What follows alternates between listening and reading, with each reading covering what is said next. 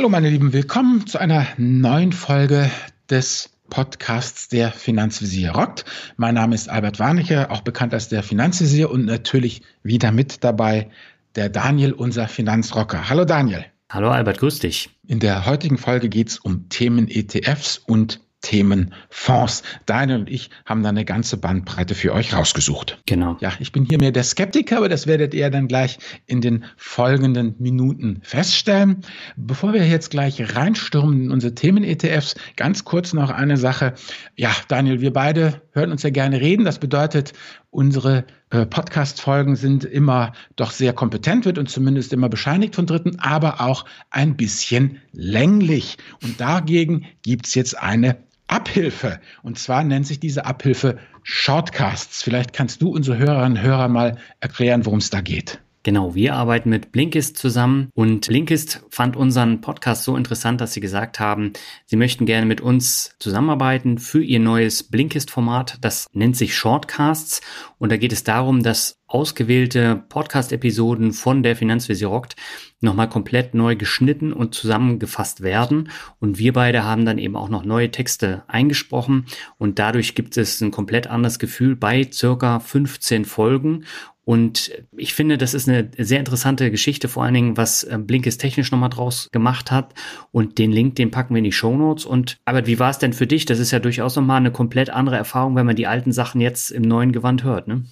Ja, das ist gut spannend. Wie gesagt, äh, neues Gewand. Wir reden jetzt hier, habe ich doch richtig jetzt behalten, ne? irgendwie zwischen 10 und 15 Minuten sind die immer lang, maximal genau. 17 Minuten so.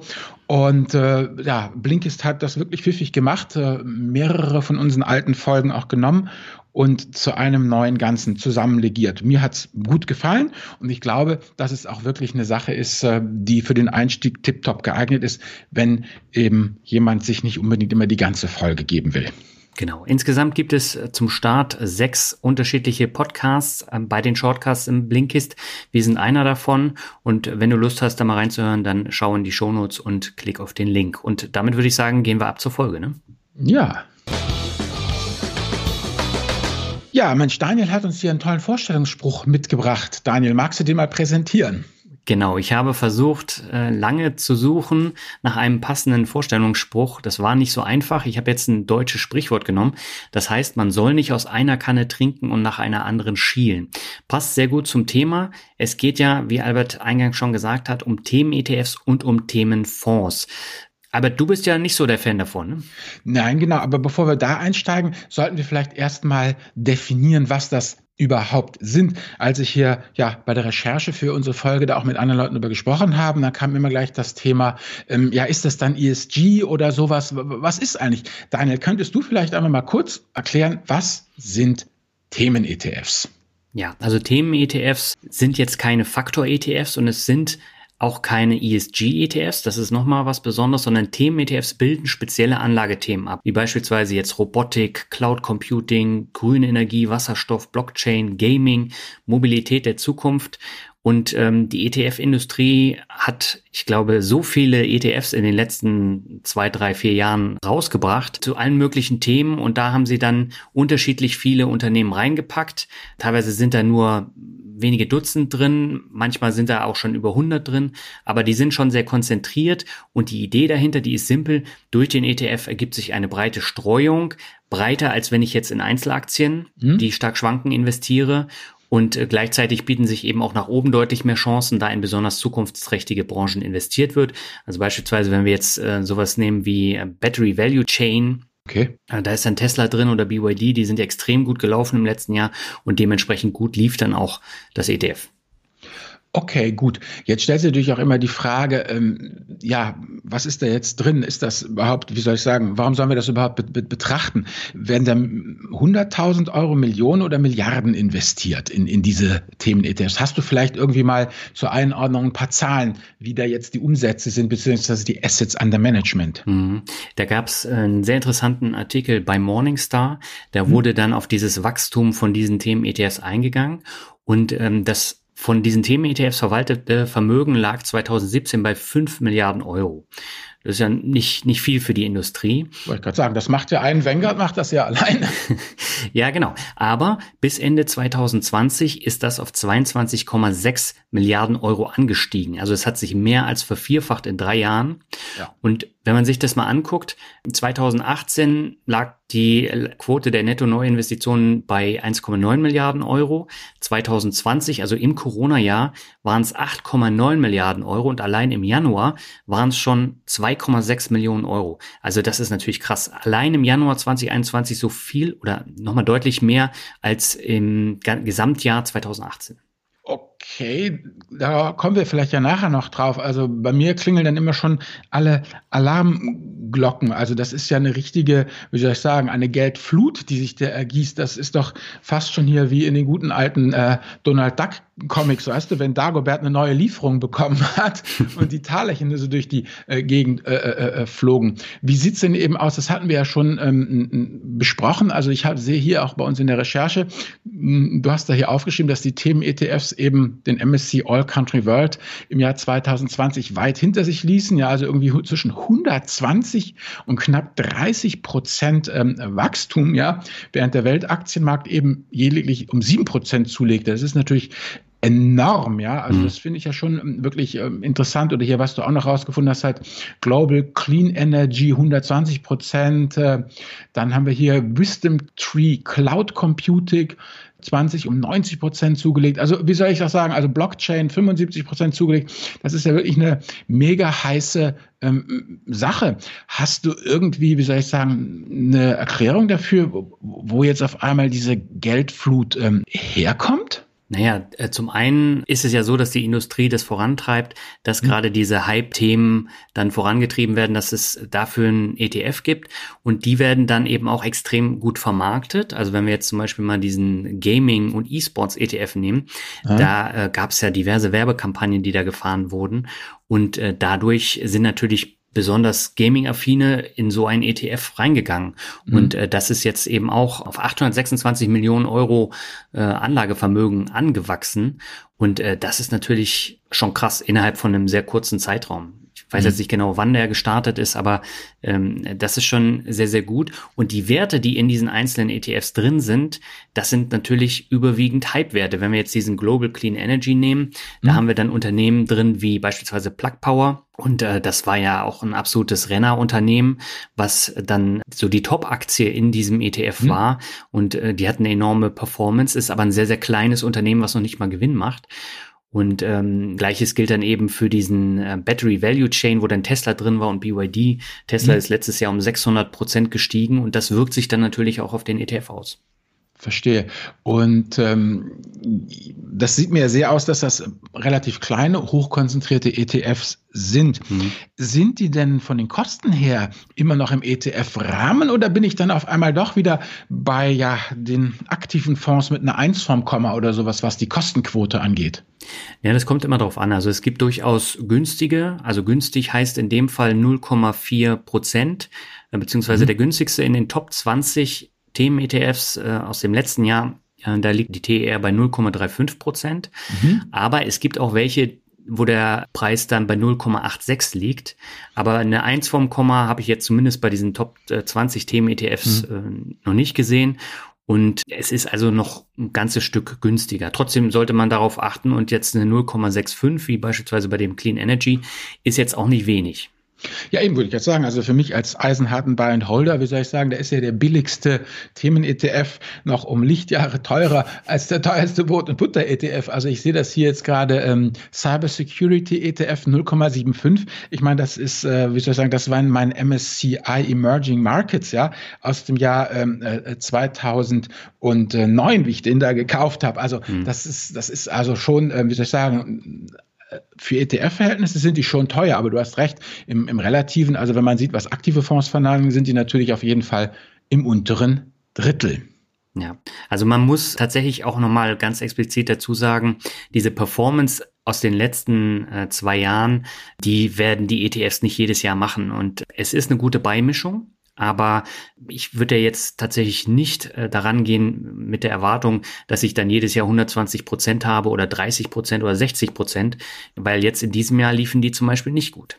Ja gut, die Bäume wachsen halt nicht in den Himmel. Mich erinnert das natürlich, wie soll ich sagen, wenn du jetzt ähm, Cyber oder Batterie ersetzt durch Biotech oder Solar, ja, dann erinnert mich das halt an die an die vergangenen äh, äh Booms. Da waren es dann eben andere äh, Branchen. Und wie gesagt, ja klar, diese diese Wachstumszahlen, die die gehen natürlich nicht ewig. Ich meine, wenn ich halt vor allem auch von, du sagst ja, dieses eine, wie heißt die Powerplug, ganz kleines Unternehmen. Ich meine, wenn ich nichts habe, wenn ich einen Euro habe und jetzt habe ich zwei Euro, habe ich 100 Prozent gemacht gemacht, ja. Also dann ist es mir doch lieber, ich habe irgendwie eine Million Euro und habe dann äh, irgendwie eine Million und hunderttausend Euro gemacht, ähm, auch wenn es dann prozentual viel weniger ist, aber absolut ja doch viel mehr. Also von daher diese hohen Prozentzahlen, die sehe ich auch ziemlich skeptisch. Aber wir haben ja nicht nur ETFs, wir haben ja auch noch Fonds am Start. Wie gesagt, nachdem du ja mit deinen Themen ETFs ankamst, habe ich gedacht, ich finde auch nochmal Themenfonds.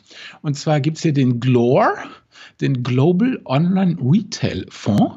Ähm, der hat letztes Jahr, ja, was Wunder, ja, 158 Prozent gemacht, ja. Und äh, er ist halt äh, Definition der Global Online Retail Fonds ist, ich zitiere wortwörtlich, der erste globale Aktienfonds für den Handel von morgen.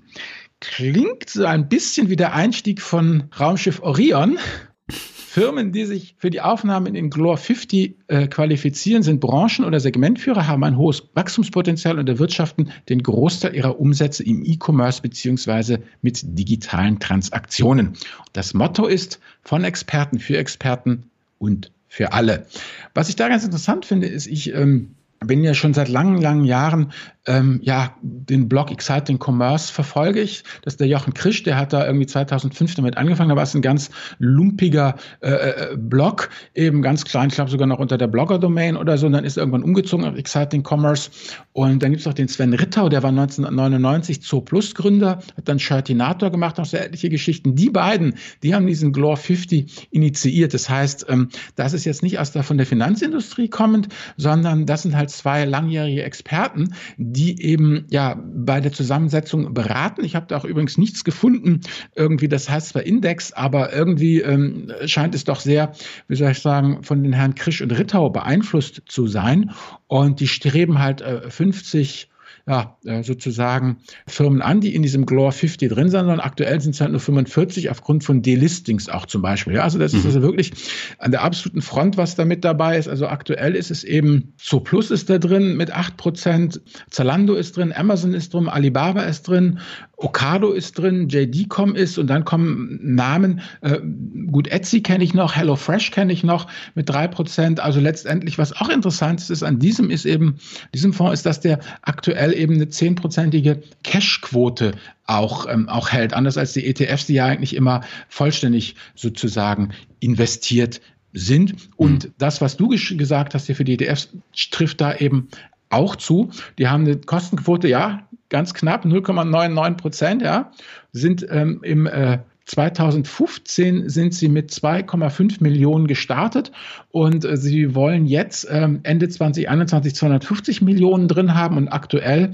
haben sie irgendwie 73 Millionen Euro Volumen drin. Also die wachsen auch wie verrückt. Ich meine, das ist auch ganz klar. Ich meine, das ist halt eben eine, wie soll ich sagen, ein Fonds, der den Nerv der Zeit jetzt trifft durch, durch Corona. Hm. Und da geht halt auch eine, eine, eine Menge rein. Also das ist auch noch so eine Sache, die eben als Themenfonds sich da positioniert. Und was ich da halt ganz interessant finde, ist, dass es eben nicht aus der Finanzszene kommt, sondern eben aus der Investoren, aus der Fachleute-Szene, die sowas eben macht. Und wenn man guckt, die Lead-Investoren sind auch jede Menge bekannte Gesichter aus der E-Commerce-Szene und Venture-Kapitalisten. Und du hast ja auch schon, ich meine hier den guten alten Digital Leaders Fonds, oder? Der ist ja auch so ähnlich. Das ist ja, Stefan ist ja eigentlich auch kein, äh, kein Finanzer, oder?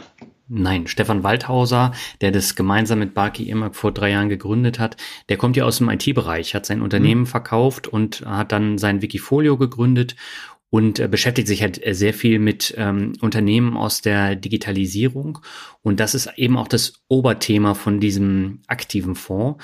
Und der Baki Irmak, der kam von der Deutschen Bank und hatte dann vor drei Jahren mit Stefan das zusammen gegründet. Mhm. Und der Fonds hat jetzt den Anspruch, nicht, nicht E-Commerce in erster Linie, sondern ähm, in Unternehmen zu investieren, die von der Digitalisierung und auch von dem digitalen Wandel profitieren. Mhm. Und da haben sie jetzt drei Kategorien. Das heißt, es sind nicht nur Technikunternehmen, sondern ähm, es sind auch andere dabei. Äh, VW ist dabei, Disney ist dabei. Genau, das fand ich total faszinierend, weißt du? Also, dass dann Disney zum Beispiel dabei ist, ja? Ja, äh, ich erkläre nochmal ganz kurz die drei Kategorien. Genau, das ist vielleicht so ein bisschen äh, besser, um, um das zu verstehen.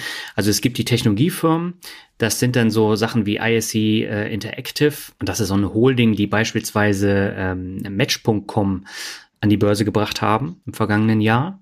Ähm, und die haben noch andere Digitalunternehmen, beispielsweise MyHammer und so. Also es ist ganz interessant, was dahinter steckt. Dann ist Slack da drin, Arista, das sind so Technologiefirmen. Dann gibt's Plattformfirmen, ähm, also mhm. sogenannte Digital Business Leader, ähm, die jetzt auch relativ jung sind und in der digitalen Welt gegründet wurden und äh, eben digitale disruptive Geschäftsmodelle haben. Also ich glaube, da gehört dann eher Facebook und, und Slack dazu. Ne? Mhm. Ja. ja. Ähm, und dann gibt es noch eine dritte Kategorie und das sind die Unternehmen der alten Welt, also Old Economy Unternehmen, die ihre eigene digitale Transformation besser bewältigen als andere. Und da sind dann Unternehmen wie Disney dann dabei, Porsche Holding, äh, VW ist äh, da glaube ich noch mit drin und noch ein paar andere. Ja, Walmart sehe ich hier auch. Genau, Walmart ist auch mit drin mit drei Prozent und äh, Top-Wert ist Banco Bilbao momentan mit äh, 5,6%. Genau. Und die Performance jetzt in den letzten drei Jahren, die lag bei 81 Prozent. Und das Fondsvolumen ist bei 106 Millionen. Also das ist auch ordentlich angestiegen in den letzten mhm. Jahren. Ja, genau. Ja, und dann habe ich als drittes hier noch, da gibt es ja den Tien Zu, der hat praktisch die Firma Zuora gegründet und das Buch Subscription Economy geschrieben. Und da gibt es so einen Subscription Economy Index. Das ist letztendlich SaaS, also Software as a Service. Und da geht es halt äh, um den Index, der soll sozusagen ähm, ja das Aufsteigen der wie es heißt, Subscription Economy, also die Abonnement-Economy sozusagen verfolgen. Also das aber alles, was du halt im Abo kriegen kannst. Also ähm, von Netflix über Rasierklingen. Und da sind eben auch eben Firmen drin, eben äh, Publishing, klar, das sind ja die Media Companies, dann äh, natürlich äh, Telekommunikationsfirmen, Gesundheit, Business Services, ähm, Education, also Lehre und dann natürlich klar die klassischen Software as a Service äh, Geschichten. Und dieser ganze, ja, wie soll ich sagen, Index, der ist auch eben seit der Auflage vom äh, Januar 2012 bis dann ähm, Ende 2020, also praktisch von 2012 bis 2020, 440 Prozent gestiegen, während eben der äh, Standard Poor sozusagen schlicht und ergreifend um 130 Prozent gewachsen ist. Das ist natürlich schon ein enormes, ein enormer Unterschied. Mhm. Allerdings habe ich da noch keinen äh, Fonds gefunden, der für dich und mich investierbar ist, sondern nur von Natixis ein, der eben sich mit einer Kostenquote von 1,2 Prozent an institutioneller äh, Anleger wendet. Das sind so, so, ja, dieses Ganze, das, ich denke, diese drei, auch der Digital Leaders Fonds, ähm, hier der Glore oder auch dieses Thema ähm, Subscription Economy, das ist ja genau alles diese ganze Digitalisierungswelle, auf die dich da setzen. Und du hattest mir doch jetzt dann noch ähm, bei der Vor äh, ja, Gespräch zu unserem äh, Podcast hier dieses, äh, dieses Farbspiel da übermittelt, die ARC-Fonds.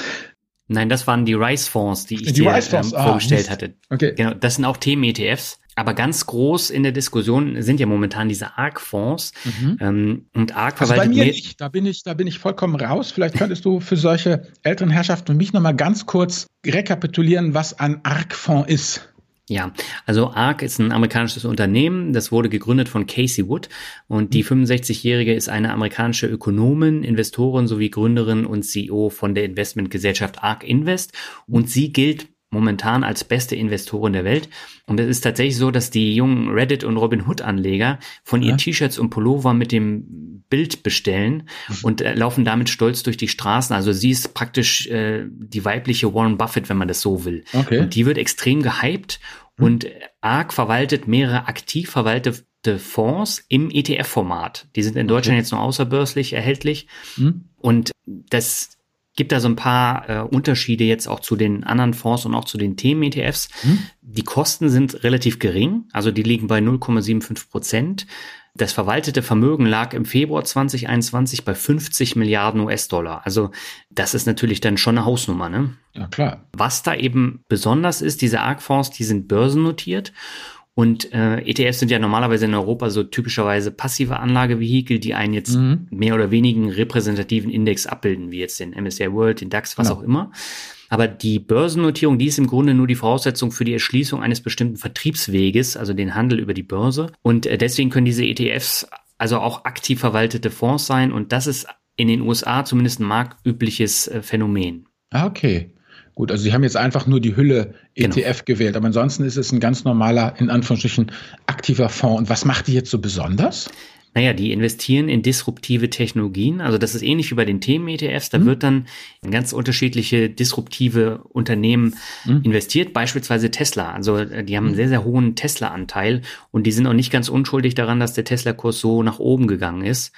Und ähm, der bekannteste ist der ARC Innovation ETF und der hat von 2014 bis 2021 im Durchschnitt eine jährliche Rendite von 39 Prozent gemacht.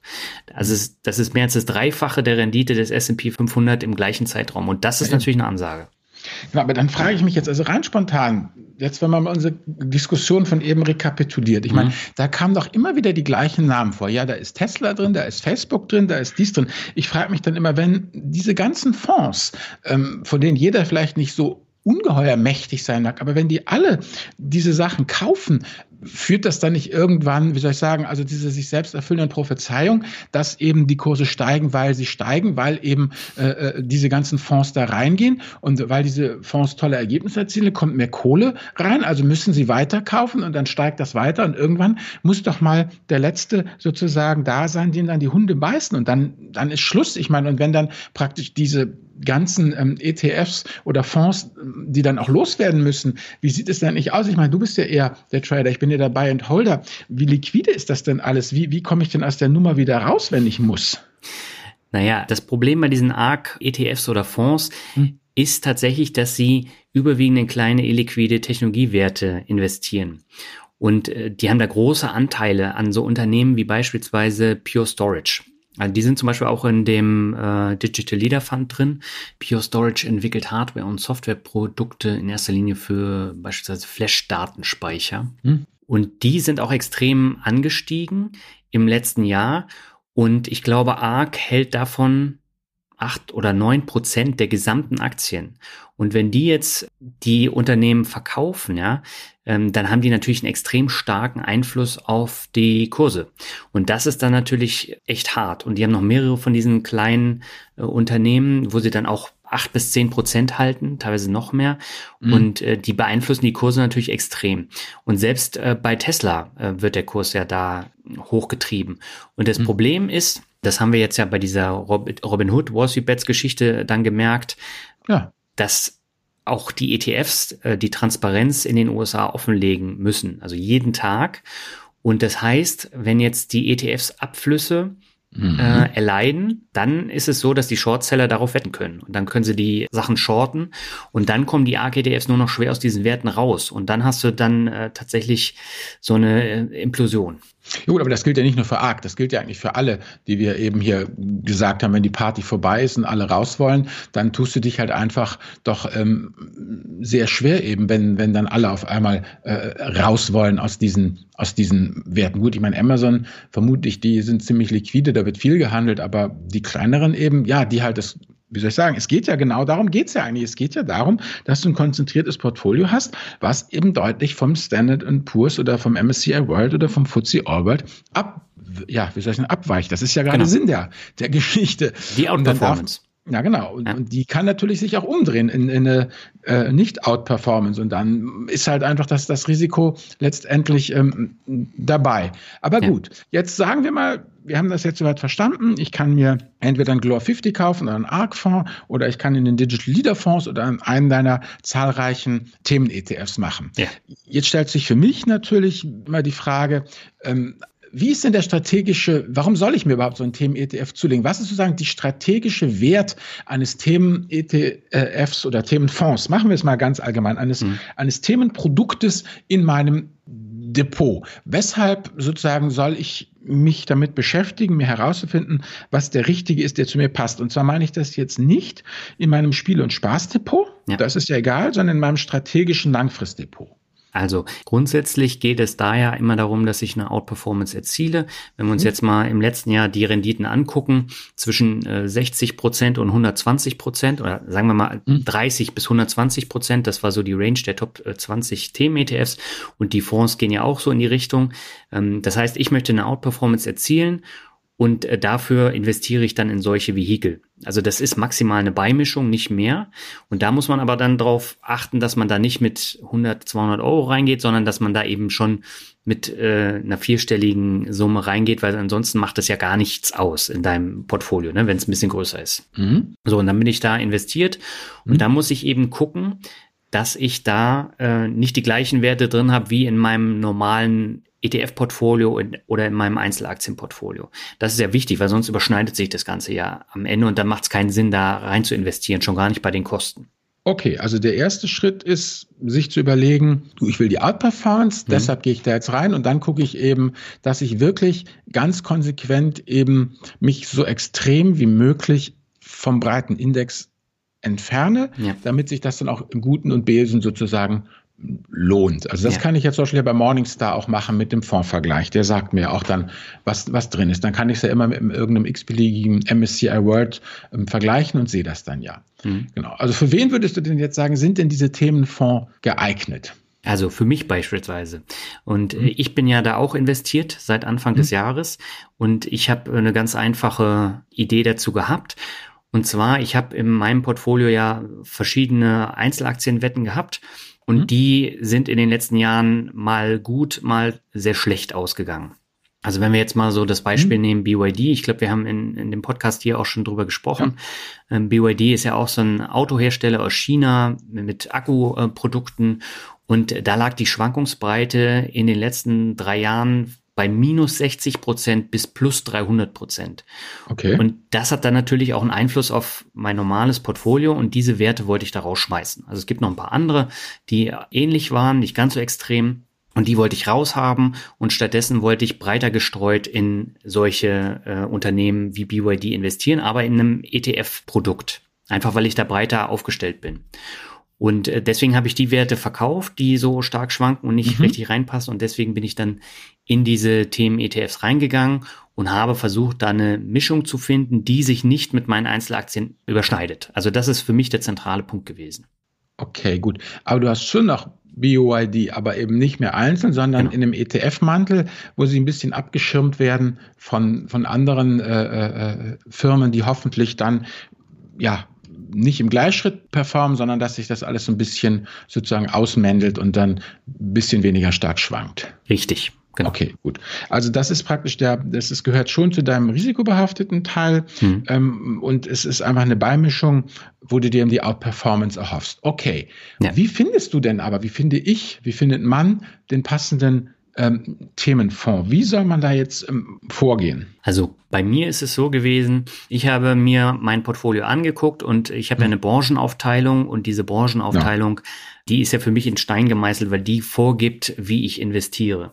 Und wenn okay. es jetzt Branchen gibt, wo ich nicht so gut aufgestellt bin oder wo halt extreme Schwankungen sind, wie beispielsweise bei diesem Batteriemarkt, mhm wo BYD und Tesla dann dazugehören, dann kann ich mir da überlegen, dass ich dazu dann ein Themen-ETF nehme. Oder beispielsweise Clean Energy, Versorger, alles was dazugehört. Mhm. Ähm, da habe ich überhaupt nichts an Einzelaktien und das ist deswegen auch ein Bereich, äh, den ich dann über so ein Themen-ETF abbilde und dann kann ich darüber schauen. Und wenn man bei diesen Themen-ETFs mhm. halt wirklich eine gute Ausbalancierung haben möchte und wenn man auch nicht nur ein Themen-ETF, sondern mehrere haben möchte, dann sollte man tatsächlich äh, zu Tools greifen, weil ohne ist es sehr, sehr schwer, da eine vernünftige Asset Allocation hinzubekommen. Gut, welche Tools würdest du da konkret empfehlen?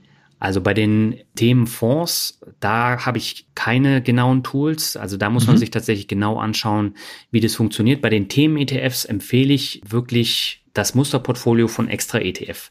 Mhm. Ähm, Extra ETF ist ja neben Just ETF so die größte ETF-Seite in Deutschland. Und was in dem Zusammenhang vielleicht noch wichtig ist zu erwähnen, mhm. Extra ETF hat auch eine sehr gute Themen-ETF-Seite, wo man sich dann die unterschiedlichen Themen von Bitcoin über innovative Technologien oder starke Marken hm? bis hin zu Wasserstoff dann anschauen kann und auch die Rendite und die Volatilität. Und äh, das ist meines Erachtens auch ein ganz guter Einstieg, um so einen Überblick über die Themen-ETFs zu bekommen. Mhm. Und da kann man ein kostenloses Musterportfolio anlegen. Und der Vorteil davon ist, ich kann alle Themen-ETFs da reinschmeißen, habe eine komplette Übersicht über das Gesamtportfolio mit Rendite und Vermögen. Dann kann ich die komplette Portfoliozusammensetzung mit Kreisdiagramm und Aufteilung sichtbar machen mhm. und sehe auf einen Blick die topgewichteten Unternehmen von allen meinen Themen-ETFs, die ich drin habe. Ah, okay. Und dadurch habe ich eine ganz andere Zusammensetzung als beispielsweise im MSCI World. Und ähm, dann kann ich mir eben noch die Anzeige der prozentualen Verteilung von Ländern und Branchenanteilen anschauen und da kann mhm. ich dann eben auch sehen, wo sind die Klumpenrisiken. Ja? Habe ich jetzt zum Beispiel Technologieklumpen da drin oder äh, einen anderen Klumpen und muss ich den irgendwie dann aufheben. Aha. Und dann kann ich eben noch die gegenseitigen Abhängigkeiten analysieren, die historische Performance und auch das historische Risiko. Und ich finde das wirklich toll, für diese Themen-ETFs mit diesem Musterportfolio zu arbeiten. Okay, gut. Aber das würde ja für dich dann konkret bedeuten, da du ja eben deine Branchenaufteilung hast, dann könntest du ja eigentlich in sowas wie den Digital Leader Fonds nicht investieren oder auch den Glor 50 ja auch nur bedingt, weil die ja irgendwie ja quer dazu gehen. Also die halten sich ja nicht an einzelne Branchen, sondern haben ja eben einen, so ein Oberthema, wo sie dann aus verschiedensten Branchen was zusammensammeln oder auch dieser äh, äh Subscription Index, der ja da eben diese Abo-Modelle macht. Das wäre dann für dich tabu, sowas. Das passt jetzt einfach nicht in mein Portfolio rein, aber mhm. ähm, wenn ich mir jetzt die einzelnen Unternehmen anschaue, die jetzt zum Beispiel im DLF drin sind oder mhm. in anderen, wenn sich das nicht überschneidet, dann kann ich mir das natürlich trotzdem reinlegen, aber ich äh, kann es dann halt nicht so analysieren wie jetzt mit dem Musterdepot. Okay, also mit anderen Worten, man muss jetzt nicht alles aufkaufen, was da ist, sondern man kann auch auf Sachen verzichten. Ja, also wie gesagt, wenn du eine vernünftige Mischung da haben möchtest, ja. also ich habe jetzt, ich weiß gar nicht, wie viele Themen-ETFs ich da habe, muss ich mal zählen, eins, zwei, drei, vier, fünf, sechs, sieben, acht, neun, neun Themen-ETFs habe ich im Portfolio. Mhm. Und kannst du irgendwas dazu sagen, jetzt einfach mal eben, was dann auch einfach operativ sinnvoll ist? Also ähm, eben ja die Menge der ETFs, damit es auch noch managebar bleibt, wie viel Prozent ähm, des, des Depots sollten sozusagen, also machst du jetzt einen Block Themen-ETFs und der hat dann x Prozent und dann teilst du es wieder auf oder sagst du, jeder Themen-ETF soll mindestens so und so viel Prozent einfach haben? Also es geht ja immer dieses Thema, wie groß mache ich es, damit es einen mhm. Einfluss aufs Depot hat ja. und umgekehrt, ähm, wie klein kann ich es machen, damit ich auch noch genügend Kohle habe, um das überhaupt überhaupt zu diversifizieren? Ich mhm. meine, das sind ja diese beiden widerstreibenden Sachen. Was kannst du da unseren Hörern raten? Also diversifiziert ist es. Und äh, ich kann mhm. jetzt auch alle Positionen, die in diesen ganzen ETFs drin sind, kann ich mir hier anschauen über extra mhm. ETF. Das finde ich super, ja. Und dann sieht man nämlich auch, dass ich vereinzelt tatsächlich dann Überschneidung habe mit meinen Einzelaktien. Also ähm, mhm. Position 5 ist beispielsweise Tencent bei mir mit 1,11 Prozent. Die habe ich auch nochmal im Einzelaktienportfolio oder Intel ist ja auch nochmal drin mit ein Prozent. Aber ich finde, das geht noch. Also beim MSCI World äh, hast du ja eine, eine Google oder eine Microsoft auch mit ein, zwei ja, Prozent drin oder sogar noch mehr. Das ist das, genau. Und, und da überschneidet sich das ja auch. Generell äh, ist der Anteil an diesen Themen-ETFs genauso hoch wie der Anteil an meinem MSCI World. Und Hintergrund ist einfach, dass ich das mal mhm. austesten wollte, auch wie das Ganze mit diesem Musterportfolio funktioniert. Und hm. deswegen habe ich das äh, gemacht. Also das ist jetzt eine fünfstellige Summe, die ich da investiert habe, weil alles darunter macht keinen Sinn. Das ist operativ dann wirklich zu viel. Und äh, diversifiziert ist es ja automatisch dadurch, dass ich über die Branchen dann eben auch gucke, ähm, genau. dass ich da möglichst viele unterschiedliche Branchen auch drin habe. Und du kannst es ja wunderbar mischen mit äh, ganz unterschiedlichen Ansätzen an Themen-ETFs.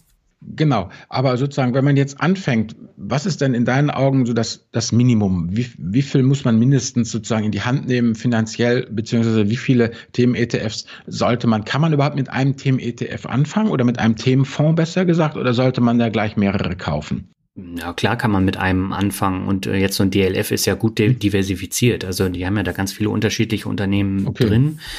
Und ähm, was halt ganz, ganz wichtig ist, und das ist der zentrale mhm. Punkt, man mhm. muss sich diese ETFs vorher angucken. Und äh, das kann man auch über extra ETF machen. Mhm. Und der Vorteil da ist, ich kann genau sehen, wie viele Unternehmen sind da drin, wie hoch ist mhm. der Preis, wie ist die Aufsplittung und wie ist die Aufteilung von den Top 10 Unternehmen im ETF. Und da gibt's eklatante Unterschiede. Und da kann man sich dann nämlich anschauen, inwiefern sind die äh, einzelnen Themen-ETFs überhaupt diversifiziert, weil da gibt's welche, die sind gar nicht äh, groß diversifiziert. Und wenn ich mir davon jetzt eins ins Portfolio lege, ähm, dann ist es natürlich sehr schwankungsreich. Das äh, darf man eben nicht vergessen. Also wenn wir jetzt mal diesen FunEck äh, Videogaming und E-Sports ETF nehmen. Ja, genau. Da haben wir jetzt eine TR von 0,55 Prozent und nur 25 Positionen drin. Und die Top 10 machen da 60 Prozent aus. Und das ist für mich okay. jetzt keine Diversifikation. Na gut, dann meinst du, kaufst du gleich die vier Einzeltitel, die Top 4 und dann bist du auch durch. Ja doch, also wenn ich den jetzt in Verbindung mit anderen mhm. ETFs kaufe, dann habe ich ja wieder eine Diversifikation. Aber okay. wenn ich jetzt nur diesen habe, dann ist es natürlich sehr klein und äh, da hast du dann halt die Top 10 mhm. Unternehmen da drin. Das sind dann Nvidia, Tencent, Nintendo, Activision und noch ein paar andere. Das ist ja dann keine breite Aufstellung. Aber wenn ich mir nee, zum Beispiel den iShares Automation und Robotics angucke, ähm, da ist es so, da sind 126 Unternehmen enthalten und die Top 10 machen nur knapp 24 Prozent aus. Und mhm. die sind dann wirklich breiter aufgestellt. Okay, gut. Jetzt geht es natürlich um das Thema, jetzt haben wir das, jetzt haben wir die gekauft, die ganzen Sachen, ist ja, ja wunderbar. Ähm, wie hoch ist denn jetzt der Pflegeaufwand? Ich meine, irgendwann ist ja auch sozusagen ein Themenfonds äh, die Story auserzählt und du hast es ja vorher selber schon gesagt, mhm. es gibt nicht jedes Jahr 30 oder 120 Prozent. Ja. Muss ich die nicht irgendwann verkaufen? Das heißt, muss ich mir da nicht irgendwelche Kurse auch reinlegen, dass ich sage, so, wenn, wenn sie jetzt runtergehen, dann und dann verkaufe ich und dann schichte ich um und suche mir, mir neue. Also wie ist dann der operative Aufwand? Also der operative Aufwand ist, wenn du mit äh, Tools arbeitest, ist relativ gering. Mhm. Also es ist ja wie bei den Einzelaktien auch. Ähm, da arbeite ich ja mit Portfolio Performance und da sehe ich ja genau die Verläufe und ähm, wie die Sachen dann auch liefen und auch die Branchenaufteilung. Und wenn ich jetzt hier mit dem extra ETF-Musterportfolio ähm, mhm. arbeite, dann sehe ich ja auch die Verläufe und da kann ich ja auch sehen, welches ETF jetzt sehr, sehr schlecht lief. Und bei mir in dem Portfolio ist es der, der Clean Energy ETF. Also der ist mit Abstand der schlechteste von allen. Und der beste ist der Blockchain ETF, den ich mhm. mir ins Depot gelegt habe. Der hat jetzt schon ähm, in, in zwei Monaten 45 Prozent Rendite gemacht. Mhm. Das ist dann natürlich eine super Leistung, aber auch da muss ich mir die Frage stellen, geht es jetzt immer so weiter? Ne? Und da muss ich den jetzt verkaufen und Gewinne realisieren und die Gewinne dann vielleicht in einen anderen ETF reinstecken. Aber Mhm. So weit bin ich tatsächlich noch nicht. Okay, aber es ist, ich halte mal fest, es ist jetzt kein Buy and Hold, sondern man muss schon auch ein bisschen gucken, was man da hat und sich drum kümmern. Genau, und du, du musst eben auch schauen, ähm, wenn wir jetzt beim äh, Clean Energy nochmal bleiben, mhm. ähm, da habe ich ja schon gesagt, da ist ja Plug Power drin. Das mhm. ist ja ein US-amerikanischer Hersteller von Brennstoffzellen. Da geht es ja auch um Elektromobilität und dann stationäre äh, Notstromanlagen ja. und, und solche Geschichten. Und die sind eben auch in mehreren ETFs drin. Also äh, die sind mhm. im äh, Clean Energy drin und im Battery Solutions. Einmal mit 9,2 Prozent und einmal mit 3,9 Prozent.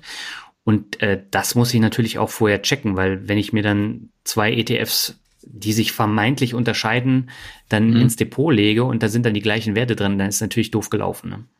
Ich würde sagen, da habe ich ja manchmal schon das Gefühl, dass irgendwie immer die gleichen Verdächtigen darum gereicht äh, werden, nur unter verschiedenen Gesichtspunkten. Die andere Sache ist natürlich auch klar, wenn du sagst, ähm, der eine lief mit plus 45 Prozent und der andere war der schlechteste, wenn man dann womöglich äh, äh, einen Strich drunter zieht unter alle Themen-ETFs und das aufaddiert, ja. äh, dann sollte ja natürlich schon irgendwie für die ganze Aufwand, ähm, auch wenn man äh, über alle Themen-ETFs geht, eine Rendite rausspringen, die schon deutlich höher ist als die äh, sozusagen eines äh, breiten MSCI Worlds. Ja. Wie siehst du eigentlich die, die Steuerproblematik? Weil ich meine, wenn es jetzt gut gelaufen ist und die entscheidet sich jetzt zu verkaufen, mhm. dann geht ja doch ein Viertel wieder erstmal an die Steuer weg. Das heißt, das muss dein, dein Themenfonds ja sowieso schon mal besser sein als ein Brot- und Butter-ETF, der einfach sozusagen stur durchdieselt, weil dieses Thema Steuer ist ja immer eines der, der großen Löcher, wo eine ganze Menge Rendite eben ähm, verschwindet. Mhm. Aber da darfst du so gar nicht äh, rangehen an das Thema, weil sonst kannst du das eh knicken. Ähm, das ist ja bei Einzelaktien genauso. Also wenn ich da der Meinung ja. bin, das passt jetzt nicht mehr in mein Portfolio oder es ist zu gut gelaufen oder das Unternehmen hat jetzt einfach schlechte Zahlen, äh, dann mhm. verkaufe ich die Werte und da sind mir die Steuern dann auch ziemlich egal, weil wenn ich dann eine Outperformance habe und das nicht weiterhalten will, dann muss ich die Steuern zahlen. Also in den Apfel muss ich auf jeden Fall beißen. Ne? Auf, auf jeden Fall, mir ging es nur, weil man ja oft eben hört, es lief und so und so viel 100 Prozent besser als äh, der Standard-Index. Äh, also ich hatte ja da jetzt bei mir auf dem Blog auch diese eine Geschichte da mit diesem, äh, äh, ja, mit dieser Momentum-Strategie, die sich auch auf Nasdaq-Werte mhm. konzentrierte von der Aktionär. Und die haben halt auch da gesagt, ähm, dass sie halt dann mit ähm, Tesla über 400 Prozent gemacht haben. Das ja. ist auch richtig. Nur ähm, wenn man halt da mal guckt, wie sie verkauft haben, haben sie einen Teilverkauf gemacht. Und der Teilverkauf von diesem Musterdepot, der war schon so so hoch, dass sie eben ihre 801 Euro Freibetrag ähm, schon durch hatten. Und äh, das hieße dann also sozusagen dann, und damit wurden dann praktisch, selbst wenn ich Ihnen diese, diesen Freibetrag noch angerechnet habe, da habe ich mal durchgerechnet, dann wurden auf einmal aus über 400 Prozent Gewinn nur noch äh, gute 200 Prozent, ja, weil der Rest eben dann doch ähm, zu, zu versteuern, weil das relativiert sich dann halt, halt immer sozusagen. Also wie gesagt, du hörst es ja schon, ich bin da ein bisschen äh, skeptischer, vor allem, weil ich einfach glaube, dass ich als Lauerjäger sozusagen dich vorschicke mit deinen Themen-ETFs und du äh, hast eine Menge Perlen, die richtig gut laufen, die neiderregende 130, 140, 200 Prozent machen mhm. und du hast auch eine Menge Luschen, aber deine richtig gut gelaufenen, die werden irgendwann auch in meiner Reuse namens MSCI World äh, landen, weil, wie soll ich sagen, ist es nicht eigentlich so, in meinen Augen, die erfolgreichen Firmen, die landen doch sowieso, irgendwann werden die absorbiert von dem agnostischen klassischen Brot- und Butter-ETF Hauptsache die Marktkapitalisierung stimmt. Und wenn, wenn sozusagen Plug Power es schafft zu überleben, dann kriege ich die auch irgendwann. Ich gebe zu, dass mir dann die ganzen Anfangsgewinne, die du mitgenommen mhm. hast, fehlen. Aber umgekehrt habe ich vielleicht auch eine andere Firma, die dann äh, äh, äh, in Flammen aufgegangen ist, nicht gehabt. Also ich denke mal, da, da bin ich eben in diesem Bereich dann doch eher so nach dem Motto, irgendwann ist alles MSCI World oder FTSE All World. Ja, also ich glaube, das, das Spannendste, was ich jetzt in den ähm, vergangenen knapp äh, drei Monaten jetzt mitgenommen habe, ist einfach, dass die Schwankungen von diesen Themen-ETFs, die sind wirklich deutlich stärker als die von meinen Einzelaktien. Also die ähm, Schwankungsbreite liegt zwischen minus drei und plus elf Prozent. Die Gesamtrendite von allen Themen-ETFs und äh, durch diese Tech-Korrektur ähm, sind die natürlich ordentlich unter die Räder gekommen. Teilweise war es so, da hatte ich nur noch einen ETF im Plus. Mittlerweile relativiert sich das Ganze wieder. Und das sind halt komplett neue Erfahrungen, die hätte ich jetzt nicht mitgenommen, wenn ich nicht investiert hätte. Auf jeden Fall, nur warte mal, habe ich das jetzt richtig verstanden? Du, ich dachte, du hast deine Einzelaktien verkauft, weil dir die Schwankungen zu wild waren. Und gerade hast du gesagt, dass deine ETFs, die neuen Themen-ETFs, wilder schwanken als deine Einzelaktien. Als meine jetzt vorhandenen Einzelaktien. Ah, genau. Okay. Also nicht die, die ich verkauft habe, so wie BYD oder Gilead oder sowas, sondern als die Einzelaktien, die ich jetzt in meinem Portfolio habe. Das sind äh, circa 42. Okay, also mit anderen Worten, der Themen-ETF schwankt, halte ich jetzt fest, wilder ja. als die brave Brot- und Butteraktie, Einzelaktie, die du sonst noch hältst. Deutlich mehr, ja. Okay, gut. Also Alles damit klar. Also, muss ich dann auch leben, wenn ich da investiere. Und das kann durchaus mal ähm, 20, 30 Prozent dann auch nach unten gehen bei einzelnen ETFs. Ne? Hm, okay, gut. Aber das heißt, wenn wir das jetzt mal zusammenfassen, genau. als Beimischung kann man diese Themen-ETFs sicherlich nehmen, aber man hm. muss die Risiken kennen. Also ähm, beispielsweise die Konzentration der ETFs, die Kosten, hm. welche Einzelwerte sind da drin. Hm. Die meisten von denen machen ja noch überhaupt keine Gewinne, das darf man halt auch nicht vergessen. Ne? Hm. Und die werden dann da hochgepusht und äh, durch diese Themen-ETFs werden die natürlich dann auch im, im Kurs hochgepusht. Und hm. äh, das sollte man alles äh, genau bedenken, bevor man dann äh, da investiert. Genau, und gerade hier bei den, äh, bei den ETFs, ähm, wenn man sich mal hier anguckt, ähm, ETF aus der Nasdaq 100, ja, mhm. ähm, wenn man da eben guckt, was da an, an, an, an Klumpen drin ist, also praktisch die Top 10 Positionen, ja, die sind mehr als 56 Prozent gewichtet. Das heißt, für die anderen 90 Unternehmen in diesem Index sind dann ja weniger als 44 Prozent. Und das ist natürlich jetzt ganz durchschnittlich, ganz grob gepeilt 0,5 Prozent für den Rest pro Firma und die Top 10 mit 56 Prozent. Das, was was ich total, was ich nicht wusste, was ich mhm. aber total spannend fand, ist, dass das ja bei einem aktiv gemanagten Fonds verboten ist. Das ist ja gesetzlich verboten, dieses, glaube ich, du darfst nicht mehr als 10 Prozent halten. Das heißt, ähm, eine Apple, die ist da mit 13 Prozent drin oder Amazon ist mit 10, mit 11 Prozent ja. drin.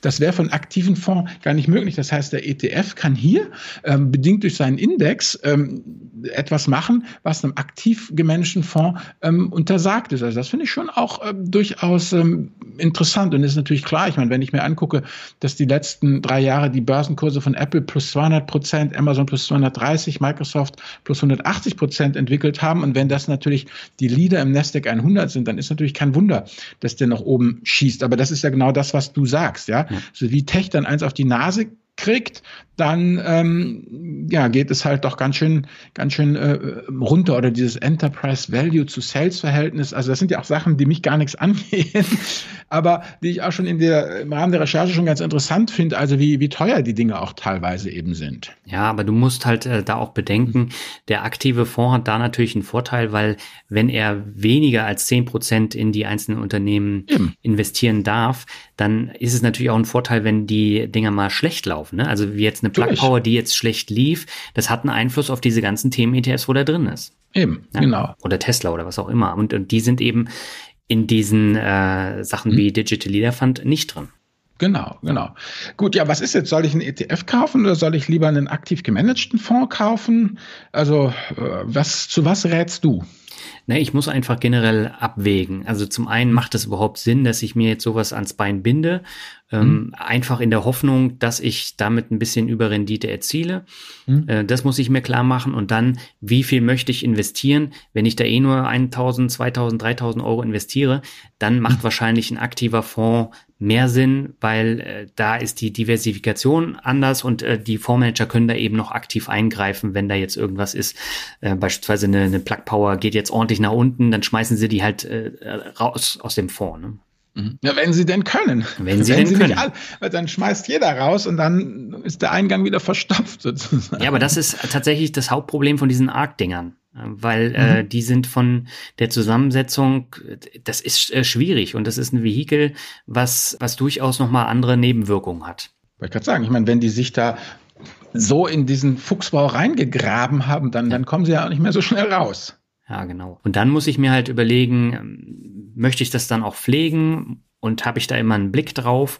Mhm. Wie gesagt, mit diesem Musterportfolio fällt es ziemlich einfach, da braucht man dann gar nicht so viel machen. Mhm. Aber generell, wenn das tatsächlich dann nicht viel im Portfolio ausmacht, mhm. dann äh, würde ich das so klein wie möglich halten und vielleicht einfach mal testen. Ne? Das würde ich gerade sagen. So, wenn wir uns irgendwie, für mich so ein bisschen das, die Quintessenz unserer Unterhaltung ist, ein klares Ja zum Themen-ETF im Spieldepot. Ja. Einfach ja. ausprobieren, so, weil wenn du sagst, du hättest diese Experience gemacht und jene Experience gemacht, na gut, aber du bist natürlich ja nicht nur der, der Daniel, du bist ja als Finanzrocker auch irgendwie verpflichtet, ein bisschen hier Crash-Test-Dummy für die Branche zu sein und Dinge auszuprobieren, dahin ja. zu gehen, wo kein anderer hingeht, um dann im Podcast eben darüber zu berichten. So manchmal denke ich mir, liebe Leute, wie heißt es immer, don't do this at home, also lasst den Daniel mal machen, aber ihr müsst es nicht unbedingt alles nachmachen. Ja, da hast du auch völlig recht, aber das ist ja bei P2P-Krediten so, das ist bei Kryptowährungen so.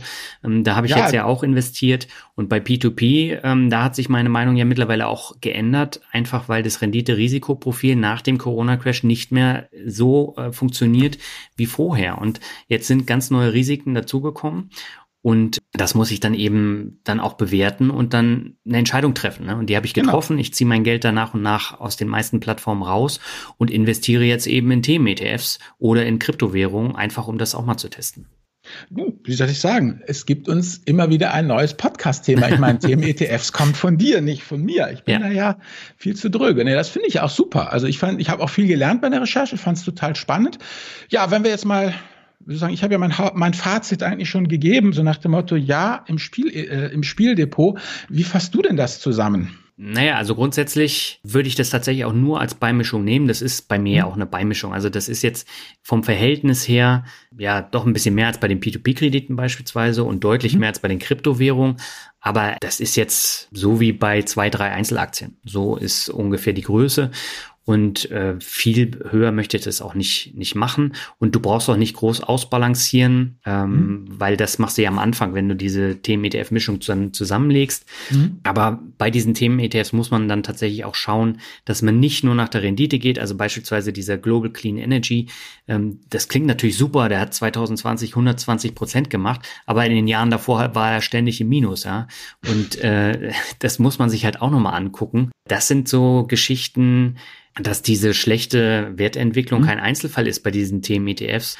Äh, die haben da nämlich unterschiedliche Themen- und Sektor-ETFs in den USA verglichen, dann auch mit den breit gestreuten äh, Märkten und nach Kosten und Risiko bereinigt lieferten diese spezialisierten Themen-ETFs im Schnitt 2,9 Prozentpunkte Rendite weniger pro Jahr als die Markt-ETFs. Und äh, das kam von dieser Studie von der Ohio State University, hm. Swiss Finance Institute und University of Pennsylvania. Und die haben das festgestellt. Und äh, das ist dann immer die langfristige Anlage. Und da kommt man ja gar nicht drauf, wenn man dann so überlegt, boah, die haben ja 30 bis 120 Prozent nur im letzten Jahr gemacht. Aber das ist ja falsch. Weil wir wollen ja, ja langfristig anlegen. 1000 Prozent von nix ist immer noch nix. Ja. Ja, also und das ist natürlich, das ist wieder dieses total frustrierende, wie du sagst hier, nach Kosten risikobereinigt liefern spezialisierte ETFs im Schnitt 2,9 Prozentpunkte Rendite weniger, ja, als die öden, drögen Langweiler-Dinger. Ja, klar, aber deshalb sage ich ja, ab damit ins Spieldepot. Ja. Ja, aber das ist wichtig, dass wir das jetzt festhalten, weil das Thema ist natürlich momentan auch mega angesagt. Ja. Und äh, ich hatte mir vorher überhaupt keine Meinung dazu gebildet und habe es jetzt einfach mal probiert. Und vielleicht sage ich auch in einem Jahr, ich habe die Dinger alle wieder verkauft, weil die Schwankungsbreite noch größer geworden ist. Wer weiß. Ja, vielleicht, also das kann äh, durchaus sein. Ja, vielleicht verkaufst du sie auch und holst mich dann mit deiner Cessna ab, damit wir zusammen nach Malediven fliegen. Wer weiß das schon? Ja, schauen wir uns das mal an und da können wir ja dann irgendwann nochmal drüber berichten, wie es gelaufen ist. Ja, genau. Ja. Ich hätte noch eine Medienempfehlung, wenn ich darf. Mhm. Und zwar äh, ist die von Sir Basil Henry Little Hart. Mhm. Der gute Sir Basil ist besser bekannt als Captain B.H. Little Hart, ist ein Militärhistoriker und Stratege. Dieses Buch hat aber nichts mit Militär zu tun, sondern es ist eher die Quintessenz seines intellektuellen Lebens halt. Der ist 1895 geboren, 1970 äh, gestorben. Also so ein uraltes Ding. Sind aber, gut, es ist auf Englisch, es sind aber nur 126 Seiten. Und ich habe es ausgewählt in Reminiszenz eben an unser Thema, was mir ja nun mit meiner Börsenerfahrung wegen neuer Markt und Solar und Biotech und all das Ganze doch jetzt irgendwie auch diese Themengeschichten mit ihren ja, neuen heißen Cloud-Geschichten so vorkommen, wie eben es Sir Basil Henry Little in seinem Buchtitel zusammengefasst hat, Why Don't We Learn from History? Das ist einfach das, was mir dabei dieser ganzen Geschichte wieder auffällt, weil so vieles von dem, was wir diskutiert haben, das habe ich in der Diskussion damals gehabt um die Jahrtausendwende, als eben auch die ganzen Technologiefirmen da hochschossen, das habe ich mitbekommen. Dann bei der ganzen Solargeschichte, das habe ich mitbekommen, bei Biotech und es wiederholt sich dann doch immer wieder. Und deswegen ist es ein kleines Büchlein, gut zu lesen, nur 126 Seiten, militärfrei, aber eben Why don't we learn from history? Klingt interessant, aber mir war ja auch klar, dass du da eine andere Meinung hast als ich. Und ja. Äh, du spielst ja auch nicht so viel rum wie ich. Du, Daniel, es ist wichtig, dass wir das zusammen machen. Ich bin auch, wie gesagt, das, Themen, das Thema Themen-ETF hat mich ja auch interessiert. Es ist mhm. ja auch intellektuell spannend, da gibt es ja mal gar nichts. Ja, wir sollten vielleicht mal mit Gerd Kommer darüber sprechen. Der hat wahrscheinlich eine ähnliche Meinung wie du. Aber dann ist doch öde. Nee. Ja, aber ähm, es gibt ja auch die Faktor-ETFs, die kannst du ja jetzt auch noch damit äh, reintun. Da habe ich jetzt auch ein bisschen rumprobiert mit einem mhm. Sparplan. Und auch da gibt es natürlich wieder Risiken. Also beispielsweise bei diesem Momentum, da war äh, Tesla ja auch ein Top-Wert mit acht oder neun Prozent. Und äh, dann denkst du, du hast einen tollen Faktor-ETF mit ähm, Trendstrategie und dann hast du da Tesla drin und hast ganz andere Risiken dann wieder drin. Aber Alter, das kommt mir echt vor, wie das Märchen vom Hase und vom Igel. Ehrlich. Und Tesla ist der Igel. Überall, wo du hinguckst und Box aufmachst, steckt Tesla drin. Ja, äh, da muss man wirklich gucken. Also gerade bei diesem Momentum-ETF und deswegen bin ich bei diesen Faktorgeschichten natürlich auch ein ähm, bisschen skeptischer. Aber äh, auch da wollte ich mal wenigstens testen, wie das äh, so abschneidet im Vergleich zu einem All Country World und einem MSCI World. Ne? Ja, natürlich viel besser, aber war, ist ja auch kaum Tesla drin in diesen Dingern. Ja, aber das kann sich ja auch alles wieder ändern. Wenn bei Tesla die Luft rausgelassen wird, dann sieht es ganz anders aus. Ja, oder eben, das ist ja das Spannende, vielleicht wird die Luft ja gar nicht rausgelassen. Und die machen ja irgendwann Millionen von Autos und entthronen eben VW und äh, Toyota oder was sind die riesigen Autobauer und setzen sich selbst an die Spitze. Wer weiß das schon? Das ist ja eben das Spannende. Ja, das wird die Zukunft bringen. Ähm, wir sind ja jetzt am Ende angekommen genau. und wir haben aber noch kein neues Thema für der Finanzvisier Rock. Das heißt, wir wissen auch gar nicht, wann wir wiederkommen. Aber sobald wir ein neues, interessantes Thema haben, über das wir diskutieren können, dann gibt es natürlich auch eine neue Folge von der Finanzvisier Rock. Alles klar, ja. Damit würde ich sagen, danke fürs Zuhören und macht's gut. Genau, und äh, hört in El Dinero rein, weil da sind wir beiden natürlich nicht allein am Diskutieren. Da haben wir jetzt ja immer ein oder mehrere Gäste. Wir verlinken El Dinero auch nochmal in den Shownotes und da geht's auf jeden Fall weiter. Da gibt's jeden Monat eine neue Folge. Ja, und in diesem Sinne sagen wir einfach Ciao, Albert, oder? Ja, alles klar. Mach's gut. Tschüss.